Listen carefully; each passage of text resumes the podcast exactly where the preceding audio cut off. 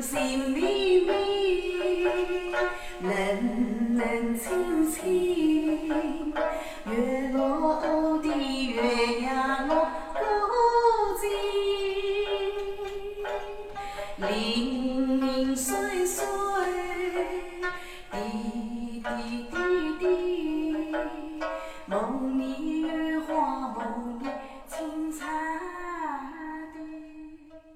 听到的这首曲子是由湖北歌手崔开潮创作的《声声慢》，收录在他2017年的专辑《及时的马车》之中。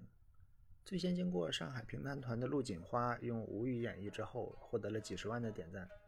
这首曲子从各大平台火到了苏州城的各个茶馆，传唱度一度超过了玲珑塔等传统的唱段。不少游客慕名而来，也是为了这首《声声慢》。一时间，他成了去苏州旅游游客心中的评弹代表。说起这首《声声慢》，平江路的沈老师说，这并不是传统意义上的评弹，只能算作是吴语歌。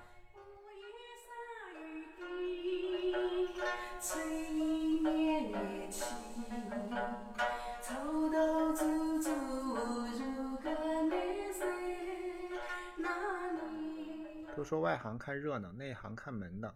今天我们就来尝试聊一聊这评弹之中的门道。评弹最初是怎么来的呢？在宋朝的时候，说书在城市中的娱乐区广为流行。元朝时期出现了诸宫调，它是一种说唱艺术。某种程度上和后来出现的弹词、宝卷都相类似。明朝的时候，有资料显示，杭州兴起了一种用一整套乐器来进行说唱的表演形式，这种形式被称为陶真，也就是把故事中的情节用说唱的形式生动逼真地表达出来，好使得故事中的人物展现在我们面前。一般来说呢，评弹这种艺术形式可以追溯到明朝末期，从那时起直到二十世纪中叶。过程中发生了许多的变化，学者沈宏新将其概括为三个阶段：清朝晚期、民国时期和建国早期。乾隆年间，皇帝下江南微服私访的时候，路过了苏州府，他看到了一人在台上边说边唱，台下观众听得入神，给乾隆留下了深刻的印象。晚上就让人叫来了下午那位说书先生王周氏，为他表演。乾隆被评弹的悬念技巧所吸引，当即赐官王周氏，命其半价进京。待到王周氏返回故里，以御前弹唱的匾额作为招牌，成立了评弹历史上第一个行业性的组织——光裕社。在那个时间，平台仍属于说唱融合的阶段。十八世纪末、十九世纪初出现了前四家，也就是陈玉乾、毛昌沛、余秀山、陆瑞亭。余秀山是三大流派唱腔之一的创始人。被称作余调。十九世纪早期，随着爆发鸦片战争和太平天国运动，江南的这些有钱的商贾携带着一大批财产，大规模逃到了上海租界。租界呢，也为平潭的发展提供了广阔的天地。我们可以从一九一二年十二月十一日《申报》刊登了楼外楼的广告，看出当时平潭有多受欢迎。特请姑苏名家吴锡康、叶生阳、吴祥和、吴瑞和。本楼自开幕以来，蒙中外伟人、商家巨贾及闺阁名媛联袂携来，莫不同声赞赏。本楼一家奋勉，精益求精，特聘姑苏名家，每晚八时起，十一时止，演说古今全传，不吝家资，以酬惠顾诸君之雅意。堂官小账不取分文，如有虚索，请告明账房，立即撤退。特此报告。楼外楼紧起。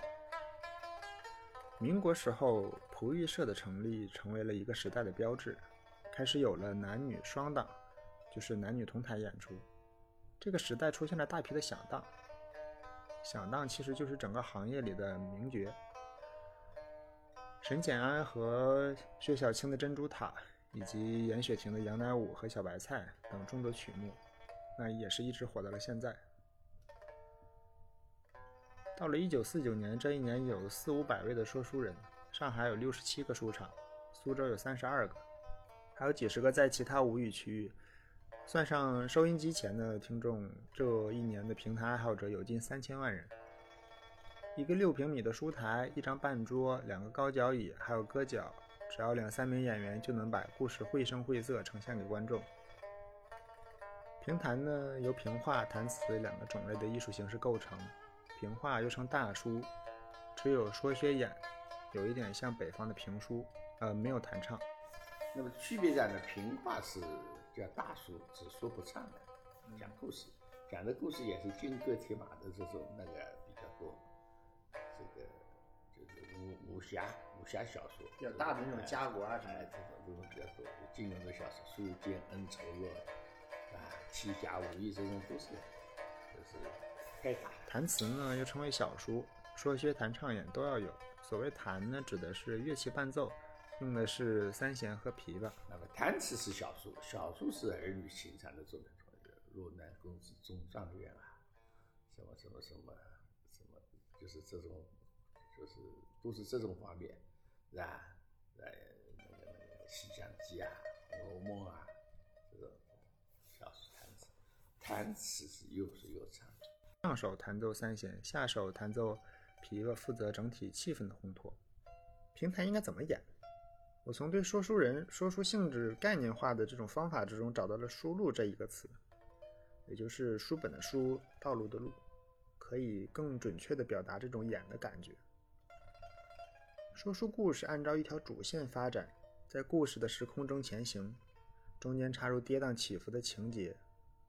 左贤指出，著名的故事甚至不用从开篇开始讲，说书人可以根据整体的氛围带领听众匆匆而过，或者是慢悠悠的闲庭信步。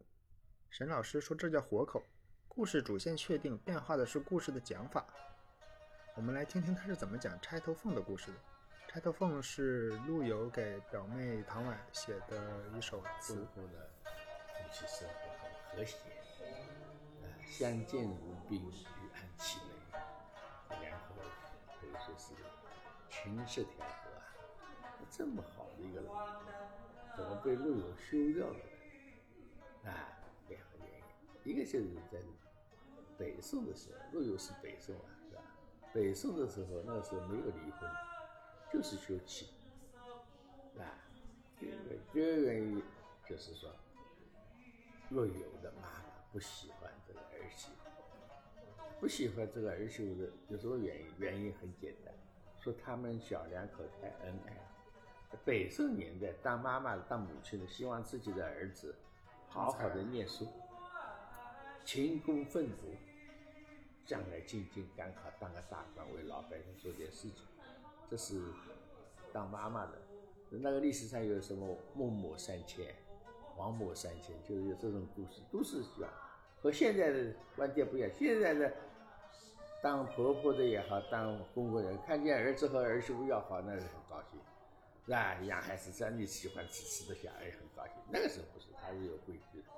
那你是读书年长知识的年，你应该好好读书。你这么恩爱，你以为两人在一起，你能念好书吗？对不对？所以在他的招压之下，休掉了唐婉。唐婉其实是委屈的，陆游是不愿意。但是他，但他是青年，他当时也没经济也没独立没了，他只能听妈的。那个年代，婚姻也是长辈做主啊，他接受了妈妈的包养，所以写下这个这个这个扎头，休掉了唐婉，他去云游去了，旅游去了，那他也没办法。七年以后，他回他的家乡北宋是应该是京都是在浙江绍兴啊，在那个时候好像绍兴是叫越州，我我我看越州就是我我我啊越越州可能就是绍兴，哎，回到了家乡越州，就浙江现在的浙江绍兴，在沈园这个地方邂逅唐婉，唐婉改嫁了，嫁了一个叫赵世成，是吧？唐婉哎婚姻很好，是吧？这个这个这个这个离开了陆游，嫁了一个赵世成，赵家，当时北宋时期赵家天下第一姓王族，是吧？也很宽宏大量，看见陆游回家，叫家丁挑担酒水慰劳他，陆游后悔啊，这么好的老婆被造假，都是妈妈的，所以在写下了这一首叫《红酥手，黄藤酒，满城春色宫墙柳。东风恶，欢庆不？东风，它就意喻就是比喻是某气，母亲的阻扰，使得我和唐婉欢情很高。啊，不懂。所以修的错错错，他知道错了，啊，写完了以后扬上去。那这个故事我可以这样讲，但是有的人可以不是这样讲，他有的人讲成什么呢？陆游和唐王离那个休战的原因，是因为他不会生孩子，没有养孩子，啊，这个呃，那个那个那个那个，所以呢，那个时候的人必须要有。他们就是错误的运用了一句那个叫什么，什么那个那个不孝为善，那个无后为大，啊，其实这一句倒不是说是没有孩子的，但是就是这个意思也有这种说法，啊，也有其他一种版本的说法，就民间的说法有好几种，对不对？那么你可以这样说，还可以这样说，国家也没规定一定是哪个版本是正确的，应该说都是也是。那么我认为，我我的。理解是就是，我刚刚说的这个说法是应该是属于正版。为什么？他是康正、蒙曼，就是是那个立波他们这一批人在诗词大会上重新给他诠释的，重新来定义解释的。那这样的权权威都是这样的教授在在中央电视台诗词大会上来解释陆游这个《钗头凤》这个作品。那我认为他的这个说法应该是站得住脚的，所以我在台上介绍就是这样介绍，按照这个版本介绍，我想不会错的。那因为那个时候说书先生你也不能乱说。对于说书人这种为了营造整体的氛围而对情节的掌控，有一点像导游。旅游团在他们的掌控的空间中进行行走，他们期望旅行者将注意力放在路过的任何的风景上面。为了更好的理解这种运动感呢，我们来感受一下园林之中的这种韵味。拙政园的西园呢，有一个亭子叫“与谁同坐轩”，名字是来自苏轼的点绛唇“闲倚胡床”。闲倚胡床，愚公楼外风千朵，与谁同坐？明月清风我。在亭子前面要走过两三米。可以看到后面的立亭呢，组成了一把扇子的扇骨，而与谁同坐轩的屋檐，这时候就构成了扇面。与谁同坐轩？与谁坐在那边？与清风和明月，其他人就可以跟他坐在那边。这里再看，第一组和一组和第三组。后面有没有？后面的帽子。没有。后面那个帽子吗？没有。你哪人呢？你往后看，看不见了，看不见了吗？你再转过来，还有园中借景了五百年的北寺塔，实际上北寺塔距离拙政园有两公里，并不在园内，但是在园内的倚红亭看过去，就像是将北寺塔推到了园子里面，就像是做成了一幅画。现在在拙政园里面逛的时候，其实可以看到到处有一点像画中的感觉。那其实拙政园是四大才子文征明设计的，而他的这种将二 D 的这种画上的感觉，还复现到了这种三 D 的实际的场景之中，让你在其中走的过程中来感受到这种有画面的这种运动。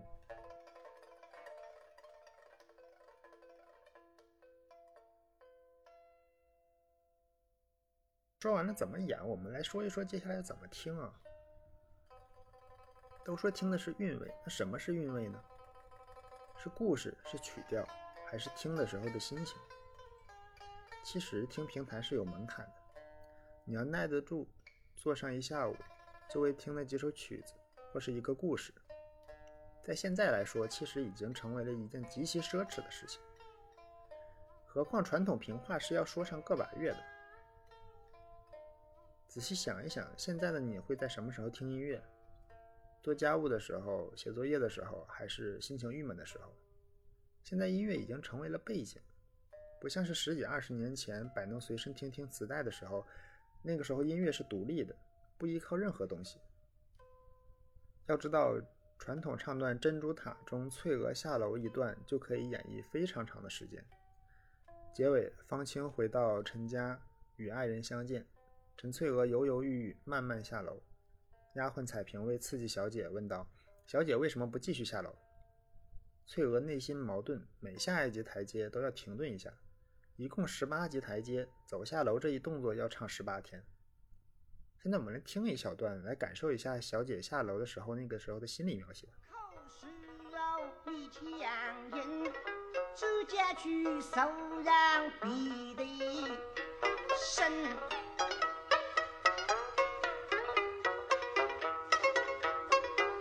追一步，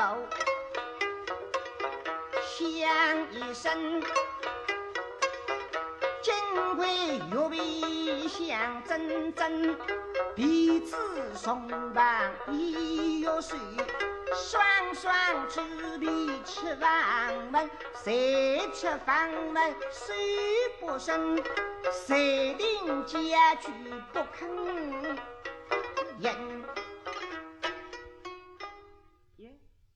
那上面这种用说的形式来描述当时的心理、对白、环境，其实是在评弹的这种词中呢是非常多的。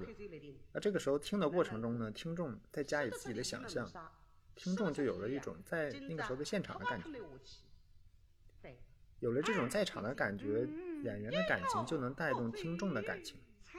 我们来回忆一下沈老师关于这个陆游和唐婉这个故事的讲述。然后呢，我们再来仔细的听一下这首《钗头凤》。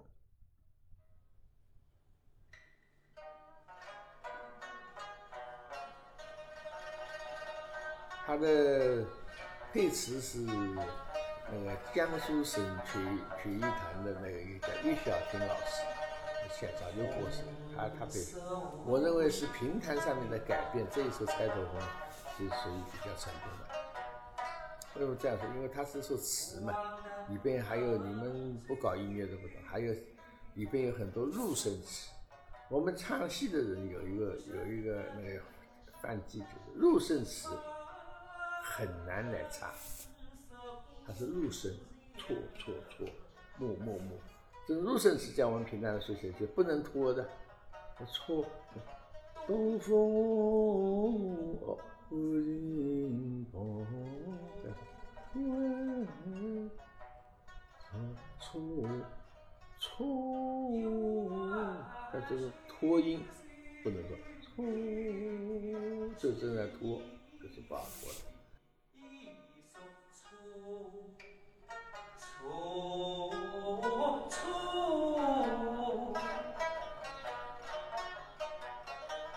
没什么那个传统的平台没去，传统的平台，我们现在在演唱的这种弹词改编，都是三四五十年代的作品。像蒋玉嫻的这种《杜十娘》《宝玉夜探》《剑客门》的这种，都是四五十年代的作品。多少年？传统的这些其实一直到现在。哎，就是他就是这个，就是这点腔。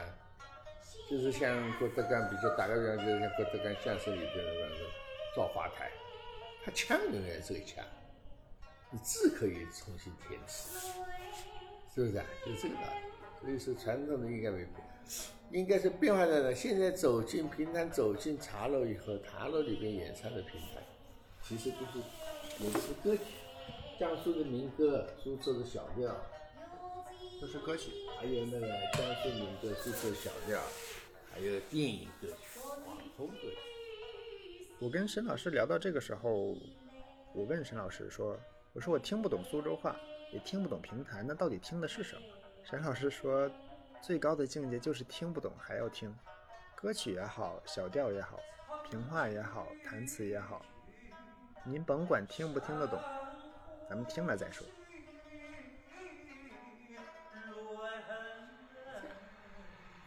那个时候其实也不一定能听得懂，应该是听不懂，就是听了好听，很好玩，啊。那么那天来，前一段时间有来了几个北京的客人，哎，我说，我认为北京的客人毕竟来自于大都市啊，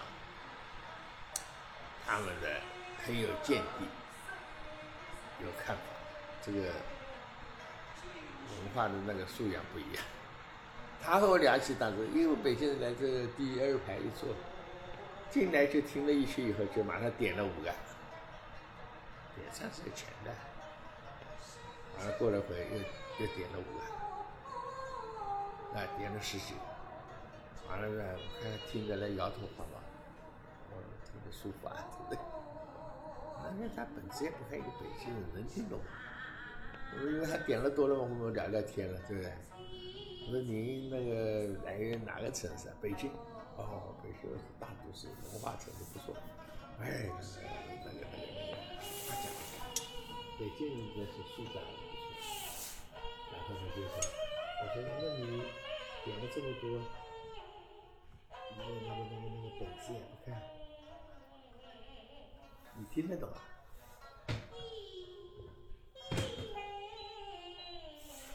我一个字也没听，一个字也没听懂，一个字也没听懂。我说那你怎么听着摇头晃脑？我不要知道里边的内容，我不想了解里边的内容，我就听这个味儿。哎，这个话平潭的这个味儿好听，我就要听味儿，对不对？就是那个，所以你唱什么我都不，我就是觉得哎，这个味道好，这个听上去舒服，就这样。那么他就是他说的一句话，我认为很经典。他说的心情心情好的时候，一个人啊，心情好，听他的味儿；心情不好，看他的内容。那内容里面都是悲悲戚戚的，是吧？哦，可以的。就是平台其实不应该听，就听他味道。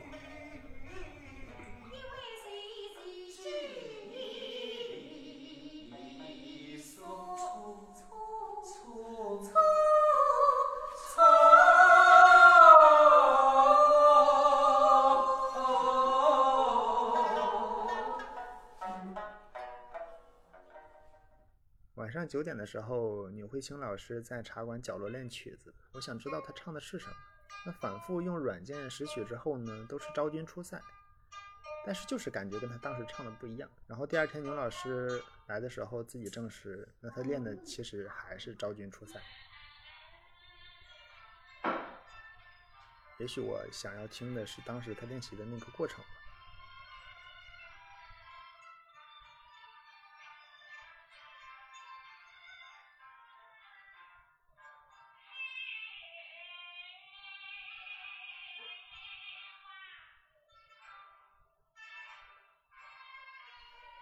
感谢收听 One Day。想要收听更多节目，请关注 One Day 的播客公众号，也可在各大的播客客户端订阅收听。如果你喜欢这期节目呢，也可以分享给你的朋友。也欢迎您为本节目捐款，增加它继续持续进行下去的概率。一次性捐款不低于三百元的朋友呢，可以在支付宝复言或者是公众号对话框留下您的邮箱，我将不定期的发送节目的周边和相关的资料给你。具体发电支持的方式呢，请关注 One Day 播客公众号。